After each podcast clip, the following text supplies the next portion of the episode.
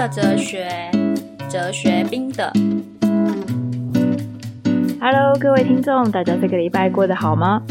大家有发现这个今天的背景音有一点点，稍微有一点虫叫声，因为我现在在台湾，然后我们家呢住在山上，所以大家可能要听一下大自然的声音。好啦。我是哲学新媒体的有容，平常在法国教哲学，业余的时间会帮哲学新媒体制作声音节目。希望大家喜欢这个主题性质的哲学史。这一季做了二十集，老实说真的是有一点辛苦，有一点漫长，因为主要是主题非常的抽象，有的时候呢理论和技术性都很高，我就会很担心技术性的细节讲太多，其实大家掌握不到哲学史思想脉络的意义。但有一些细节不讲呢，我其实也很担心大家会说简化太多，或者说我乱说之类的。所以呢，大家就掌握一个重点：技术性的细节，我如果会拿出来讲，一定是因为背后有比较根本的原则被颠覆或者翻转掉了。所以，如果那些很技术性的内容听不太懂，或你不知道若 P 则 Q 为什么跟若非 P 则非 Q 这类的技术性内容。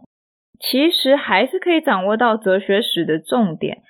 就是仔细注意我说跟之前的逻辑系统模型到底哪里被替换掉了，这样就可以了。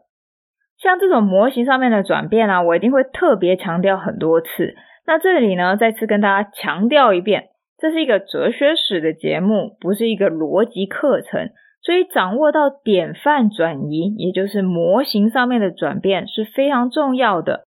那我通常会特别去爬书这个典范转移之前和之后的差异，在哲学上面的意义，还有典范转移的一些动力原因。通常大家如果听到我开始说某一个系统开始没有办法满足一些理论上面的需求的时候，这个找寻新模型的动力其实就已经出现了。只是这类的动力呢，其实通常还要非常久的累积。等到一个足够的重量级的哲学家出现，才有很明显的翻转。上个礼拜我们讲莱布尼兹，基本上就着重在亚里士多德系统下面的范畴逻辑，或者我们之前也说是词项逻辑。从范畴逻辑呢，过继到命题逻辑，一个比较彻底的过程。就像我们之前说，其实命题逻辑呢，零零星星在八到十一世纪就已经有一些逻辑学的内容，以现在的角度来讲，可以被称作为命题逻辑。但是因为整个框架呢，基本上没有改变，所以这些能被称为命题逻辑的部分，或者能被称为命题的部分，其实在整个系统之内呢，也没有特别被视为是命题。再加上没有任何其他的逻辑系统呢，足以取代亚里士多德的三段论证，所以三段论呢，就一直到十七世纪都还是主流。当然，我之前也强调过了，到十七世纪的时候的三段论呢，其实已经有很多额外的加工啊、修改啊、添加什么的，但基本上呢，仍然还是范畴逻辑。莱布尼兹建立的逻辑系统呢，由后世的观点来看。其实是足以替换掉亚里士多德的三段论的。不过我们前两个礼拜有讲，莱布尼兹呢，运气很差，他的逻辑作品不但没有出版，更没有什么太多的人讨论，所以在哲学史上呢，几乎是没有影响力的。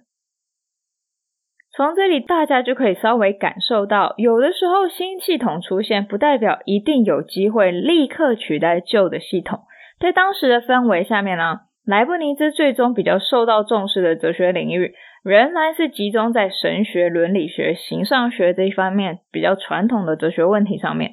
当然，莱布尼兹的逻辑作品其实展现的一点就是，数学其实开始对逻辑有越来越重大的影响。这个部分呢，其实跟逻辑越来越形式化，从而跟自然语言以文法为结构的表达方式离得越来越遥远。其实呢，简单来讲就是越来越不像人话，最终形式化到完全可以只用符号来表达，而不像是亚里士多德的逻辑里面啊，就算使用符号，逻辑推论的结构呢，还是完全跟自然语言，自然语言就是我们平常在说的语言，呃，跟自然语言的这个结构没有太大的差异，就是 A 属于 B，B 属于 C，所以 A 属于 C，用这种形式来表达 A 是 B。B 是 C，所以 A 是 C。我们就算把这个关系啊用符号来表达，其实自然语言跟逻辑都还没有两者区隔到需要翻译才能够理解。从这一集以后呢，逻辑基本上就跟数学越来越近了，一去不复返。今天要介绍的弗列格 （Frege） 更是希望呢让逻辑直接变成数学的基础。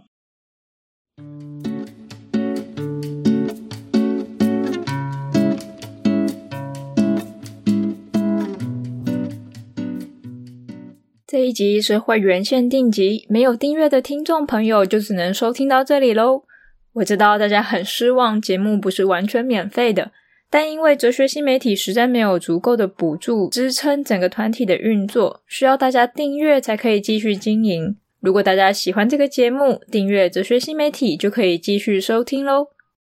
下一集我们会继续把佛列格的逻辑系统在逻辑演变当中的一个重要性一一来介绍。